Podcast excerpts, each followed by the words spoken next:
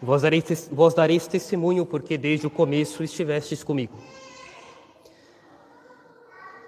Caríssimos, uma coisa que sempre fez muito parte da nossa religião era uma clara demarcação entre o modo de um católico viver a vida dele e os pagãos.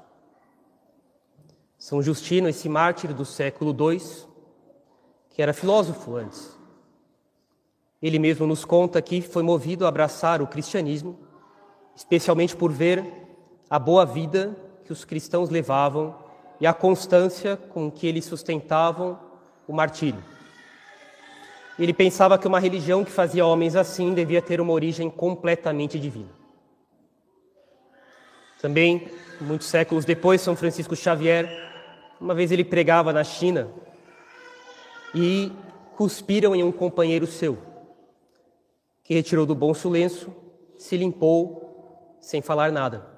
E o filósofo chinês ficou espantado vendo isso e disse que os missionários que pregavam Jesus Cristo eram mais do que homens e que a doutrina deles certamente era justa. E se converteu ali naquele momento. Bem, são dois exemplos bastante pontuais. Existe toda uma história da igreja com exemplos incontáveis de como os cristãos levavam os sofrimentos da vida com espírito sobrenatural, de fé, por consideração a Deus, com humildade. Existe um contraste muito grande hoje em dia desses modos de passar por sofrimentos e dificuldades e humilhações com o que nós vemos hoje em dia. A bondade e o espírito de fé sofrem muito hoje. E é verdade que faltam muitos exemplos assim, ao mesmo tempo que existem muitos maus exemplos de como passar por dificuldades. São maus exemplos que nos cercam cotidianamente nas nossas famílias, onde trabalhamos, onde estudamos, na rua. E uma das causas é o que é um, é um certo comportamento que a internet imprime nas pessoas. O que quer que seja escrito na internet fica um pouco no mesmo nível. E alguém que quer se destacar vê a necessidade de colocar um conteúdo cada vez mais extremo, cada vez mais passional. Quem gritar mais aparecerá melhor. Canalhas, não tenho dó nenhuma. Tomara que exista inferno para esse tipo de gente, etc, etc, etc. São comentários cotidianos, centenas de milhares de vezes por dia. Abundam nas redes sociais. Essa é uma das causas uma superabundância de falta de espírito sobrenatural de como lidar com as coisas. Canalhas, tomara que tenha inferno para esse tipo de gente, não tenho dó nenhuma, etc, etc. Coisas impensáveis para um católico, mas que nos cercam e que vão diminuindo nossa estimativa, nossa ponderação do quão sem juízo são essas coisas essa é uma das causas. Mas é verdade também que nos falta muito espírito de fé. Quem vê a igreja hoje em dia, já falei isso várias vezes, isso aqui vale a pena ser repetido. Quem vê a igreja hoje em dia não tem condições de se dar conta da brutal vitalidade com que Jesus Cristo a constituiu para que ela seja um canal de transformação de vida das pessoas e forme de pagãos que ficavam adorando pedras, ficavam adorando ratos e macacos, em, em pessoas novas, em, em, pessoas de, que tinham um novo coração, capazes de serem crucificadas, ou queimadas vivas, ou comidas por leões, com um sorriso no rosto. Quem vê a igreja hoje em dia não consegue ter noção da vida sobrenatural com que Jesus Cristo a constituiu.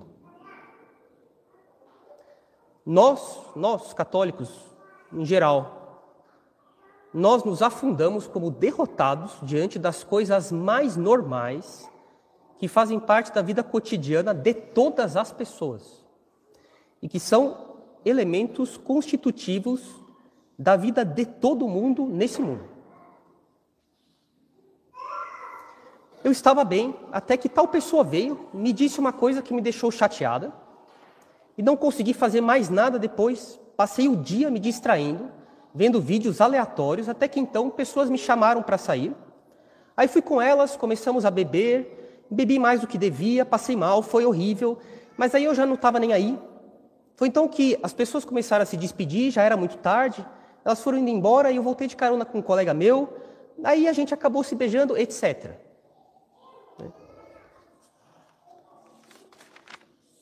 Isso aqui precisa acabar. Isso aqui é uma coisa surreal. Não é possível que a mesma Igreja Católica, que persevera na história faz dois mil anos, dotada por Jesus Cristo dessa vitalidade que faz alguém largar o seu castelo, sua família na Espanha para ir para a China, sofrer as coisas inacreditáveis, para salvar as almas, que essa pessoa, São Francisco Xavier, que seja, né? e poderia ser qualquer outro santo, aqueles que receberam a vida da graça com esse poder, que para nós isso seja algo irrealizável. Que a igreja hoje em dia esteja se tornado um ninho de medíocres. Isso aqui, isso aqui é impensável, isso daqui. Isso precisa acabar. A igreja foi dotada por Jesus Cristo de uma tal vitalidade, da graça imensurável que sai dele e que constitui a vida de todos os batizados, que a igreja é capaz de formar homens e mulheres viris, homens de vontade, mulheres de vontade, e bem entendido aqui com a graça, com a oração. Mas não é possível que a igreja seja um ninho, um reduto de medíocres. Tudo bem, Jesus Cristo escolhe as pessoas as mais insignificantes para usá-las para com a graça dele fazer o bem e mudar a história do mundo. Concordamos com isso. Mas estamos falando aqui do abuso e do abuso novamente e da falta total de noção do desprezo, da, pouca consideração pela vida sobrenatural que Jesus Cristo deu para a igreja dele. E a perpetuação dentro do corpo místico de Jesus Cristo da mundanidade, do espírito de derrota, do espírito mundano, de, de falta de consideração pela fé que Jesus Cristo ensinou pela boca dele às custas da crucificação dele. Isso aqui precisa acabar. Esse tipo de, de episódio, de pessoas que, porque ouvem uma coisa que seja, elas já ficam assim, perturbadas de derrota e não conseguem fazer mais nada ao longo do dia. Bem, essas pessoas precisam de ajuda, lógico. Essas coisas existem, são uma realidade. Essas pessoas precisam de ajuda. E casos análogos? Lógico, eu pego um dos casos mais. Servem de, de exemplo mais nítido, mais claro, né? mas outros graus disso também são incluídos aqui. Mas que essas pessoas, elas não se lancem no coração de Jesus Cristo, para que elas sejam transformadas em homens e mulheres viris, sob a graça, sob a oração. E que elas continuem perpetuando um modo mundano e derrotista, mas por falta de comprometimento com a crucificação de Jesus Cristo. Isso aqui precisa acabar. É assim que eu considero espantoso, por exemplo, que durante um momento de tristeza, um momento de dificuldade, um momento de apreensão, risco de ser demitido, problemas familiares,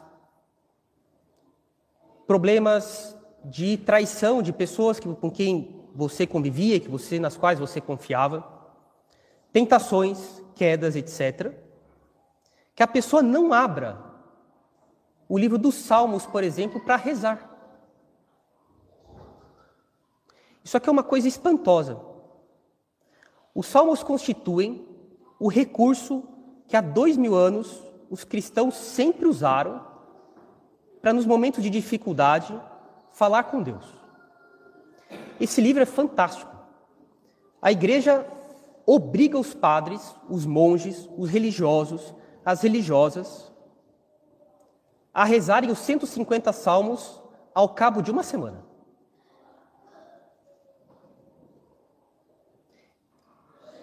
Esse livro tem 3 mil anos. Davi viveu uns mil anos antes de Jesus Cristo.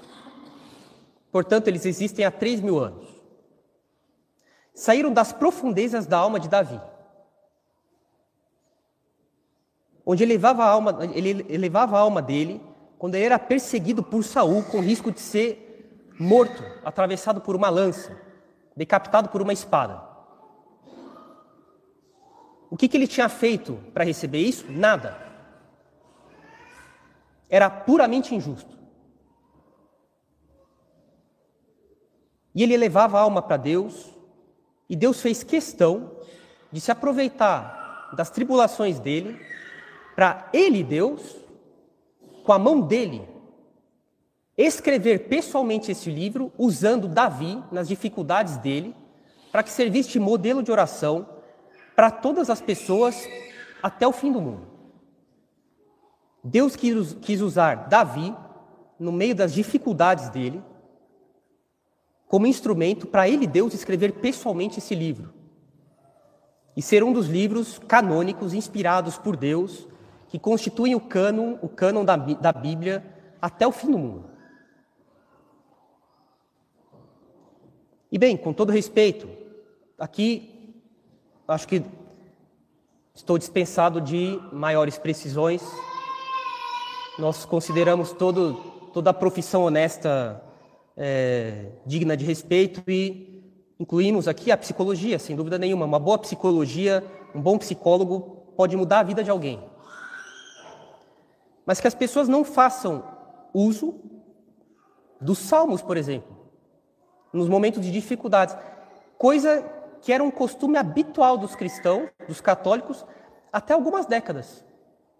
Era comum ver católicos, nos momentos de dificuldade, apelando, fazendo apelo à leitura dos salmos, para que eles tivessem, no momento de dúvida deles, de apreensão, de incerteza do futuro, de pecados que tinham cometido, que eles conseguissem elevar a alma deles para Deus. Porque os salmos eles têm esse mérito, eles têm esse, esse poder sobrenatural, porque foi Deus que escreveu pessoalmente usando um instrumento que passava por essas coisas nessa hora. De fazer as almas mais tristes, mais preocupadas, mais desanimadas, elevarem a alma para Deus e saírem cheias de fé, cheia de confiança de que Deus as ajudará de algum modo que seja.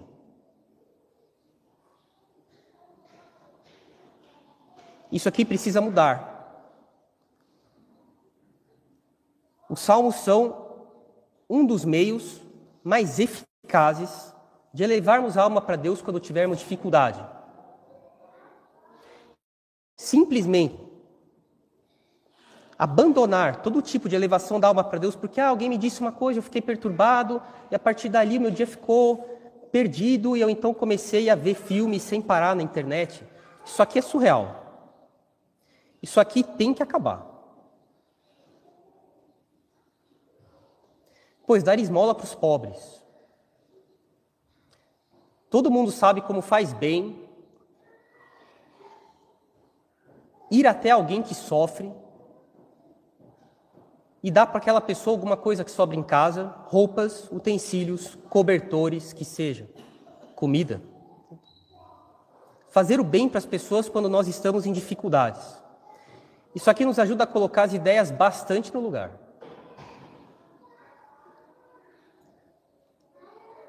Haver pessoas que passam frio, pessoas grávidas que vivem em barracos, elas não têm cobertor direito no inverno. É bom ver essas coisas para cair um pouco na real.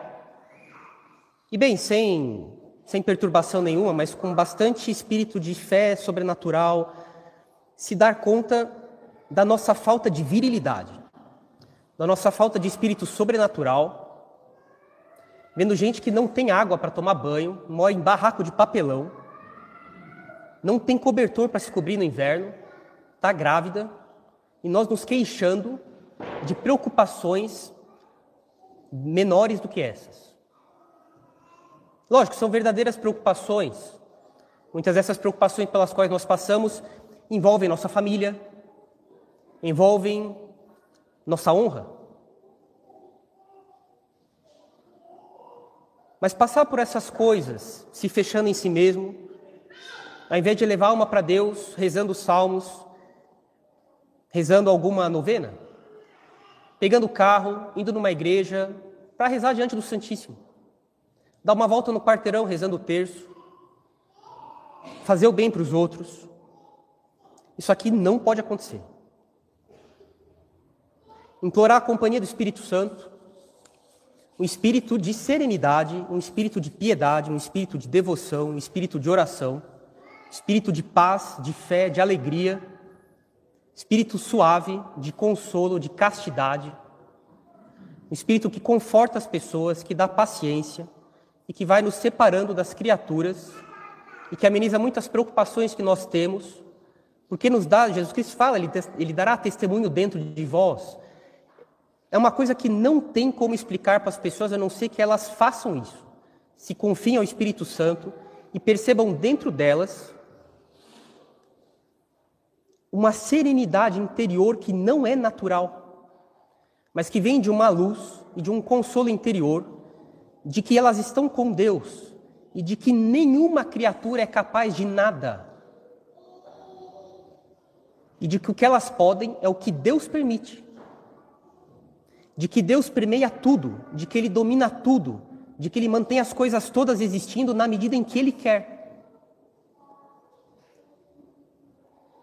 E que é um espírito, então, que dá consolo, que dá paz e que renova as pessoas por dentro. Isso aqui é uma coisa que não é natural, não existe livro que faça as pessoas compreenderem isso, a não ser que elas se ajoelhem diante do Santíssimo, que elas deem uma volta no quarteirão rezando o terço, que elas rezem, rezem a ladainha do Espírito Santo, que elas rezem o Veni Creator, o Veni Santificator, e que elas peçam para Deus, para o Espírito Santo, iluminá-las por dentro para que elas tenham justo valor, deem justo valor para as coisas que elas passam, para que elas tenham consolo em Deus, que elas lidem com as coisas em paz. Não mais dando escândalos, não mais se afundando em pecado, mas sendo uma criatura nova. Com confiança, com paciência, com moderação, com tranquilidade. Isso aqui é a oração que dá. Isso aqui é se voltando ao Espírito Santo e dizendo: Vinde Espírito Santo, enchei os corações dos fiéis, etc, etc, etc. E sair fazendo as coisas mais sublimes, falar as coisas mais elevadas, quando as circunstâncias pedirem, sem sombra de descontrole, com uma calma perfeita. Porque isso vem de Jesus Cristo. Que isso vem de um domínio do Espírito Santo sobre a alma das pessoas. E esse recurso ao desespero, a ansiedade, a querer se consolar com bebida, com, com internet, com sair com pessoas para jogar conversa fora, e pessoas que são complicadas, pessoas que não se preocupam com a lei de Deus, pessoas que vão imprimir em nós um espírito de inquietação, espírito de perturbação, isso aqui precisa acabar.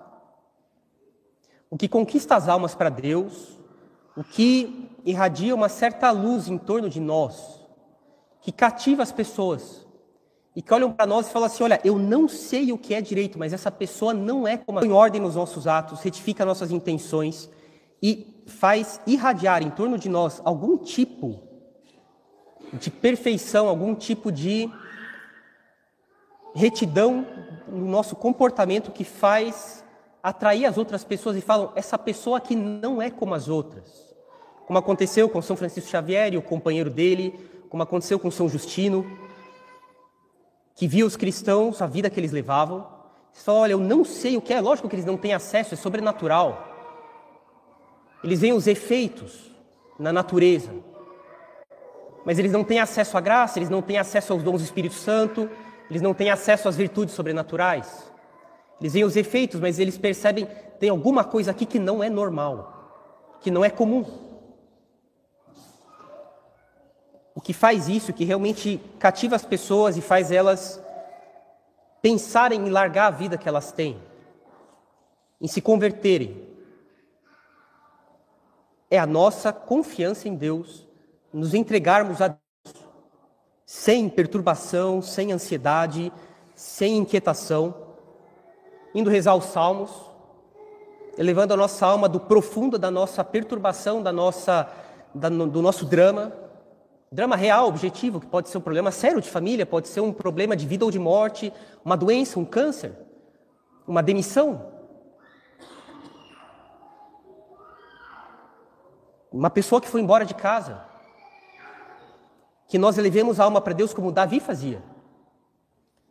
E Deus usou ele para ele mesmo. Deus escreveu os salmos para que servisse para nós, de escada para subir para Deus, assim, a mais, o mais elevado dos seres, do mais profundo da nossa miséria. E que constitui assim, bem, talvez vocês saibam, mas vale a pena falar aqui, que é incluído dentro do conjunto dos livros sapienciais da Sagrada Escritura, e que é o livro sapiencial por excelência. O livro sapiencial por excelência não é o livro de Jó, não é o livro da sabedoria, não é o eclesiástico. O livro sapiencial por excelência, que nos ensina a viver, é o livro dos Salmos. E é uma pena que ele não seja um recurso constante, habitual, cotidiano das pessoas. Isso precisa parar, repito. E nós devemos começar a mudar nosso modo de lidar com as perturbações da vida, as dificuldades, porque isso aqui é um vale de lágrimas. Essa é a nossa vida. Ninguém nunca pretendeu o contrário. Jesus Cristo, quando disse para os apóstolos hoje no Evangelho, serem testemunhos dele, ele disse: Vós sereis expulsos das sinagogas, vos perseguirão, as pessoas acreditarão que, que ao vos matar, elas prestarão culto a Deus. E bem, eu não sou profeta, eu não sou um oráculo, eu não tenho bola de cristal, eu não sei o futuro.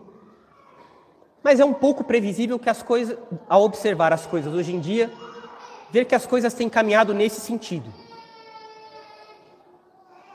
Eu creio, por reflexão, que nós não estamos muito longe de um dia sermos presos, ou quem sabe até mesmo mortos, por defender a castidade, por defender a, única religião verdadeira e de que não há outra religião que agrada a Deus que não seja a religião cristã, católica.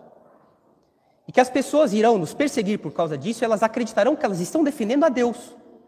Porque Jesus Cristo veio pregar o amor, e onde já se viu tamanha intolerância. Agora, se a pessoa não tem, desde já, um espírito cristão de elevar uma para Deus nas dificuldades, de se unir a Deus, pela oração. E insisto muito, né, algo que deveria constituir assim o fundamento da oração de todo cristão, dentre outras coisas, esse livro sapiencial por excelência, que é o livro dos Salmos. Se a pessoa não recorre ao Espírito Santo, se ela não pega o carro, a bicicleta dela e vai ao Santíssimo rezar, e falar: Meu Deus, eu não sei mais o que fazer, eu não tenho mais recursos, eu não sei mais o que fazer, ou o Senhor me ajuda, ou eu não sei onde eu irei parar.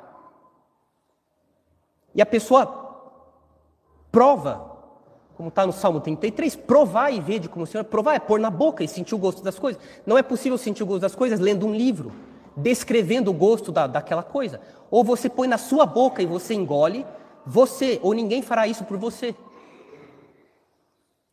Ou nós provamos e vemos como Deus é bom.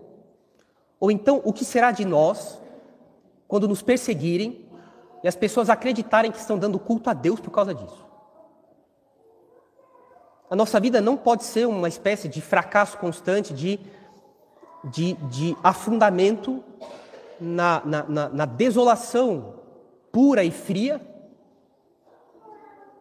Mas o mesmo espírito que nós temos hoje na nossa, na, na, na nossa religião é aquele espírito que fazia os cristãos darem um exemplo que converteu São Justino, que convertia os, os budistas chineses, ao verem São Francisco Xavier e os seus companheiros serem humilhados. Bem, quem vai nas missões estrangeiras de Paris, na Rue du Bac, na mesma rua da Medalha Milagrosa, onde apareceu Nossa Senhora, né?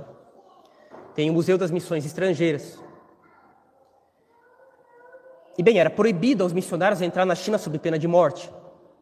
Então o que, que eles faziam? Eles, eles pagavam para os barqueiros transportarem ele, eles até, a, até o litoral chinês. Mas bem, eles, as mulheres naquela época na China deviam se cobrir com uma roupa que seria algo comparável a uma burca no mundo muçulmano. Então não era possível ver nada das mulheres. Então os missionários se, se vestiam com aquelas roupas para passarem sob segredo, né, como bem, se o fiscal achar que eu sou uma mulher, problema dele. Né? E assim eles conseguiam entrar no país. Sabe como é que os fiscais, um pouco mais espertos, tentavam distinguir se era uma mulher de verdade ou se era um missionário? Eles davam um belo tapa, tapa de policial, hein? no rosto das, mulher, das, das pessoas. Né? E bem, se fosse uma mulher chinesa, ela começava a esbravejar, e se era um missionário, ficava quieto. Esse é o espírito católico. E não é possível que esse espírito viril, que faz as pessoas saírem da casa delas e, e enfrentarem a morte e, e, e, aguentarem, seja um tapa, seja uma humilhação ou até uma condenação injusta e serem queimadas vivas ou então decapitadas. Que isso aqui não exista mais entre nós. Isso aqui precisa ser reformado, isso daqui. E as palavras de Jesus Cristo precisam começar a tomar forma em nós. Vós dareis testemunho. O Espírito Santo Consolador virá e vos consolará e dará testemunho dentro de vós.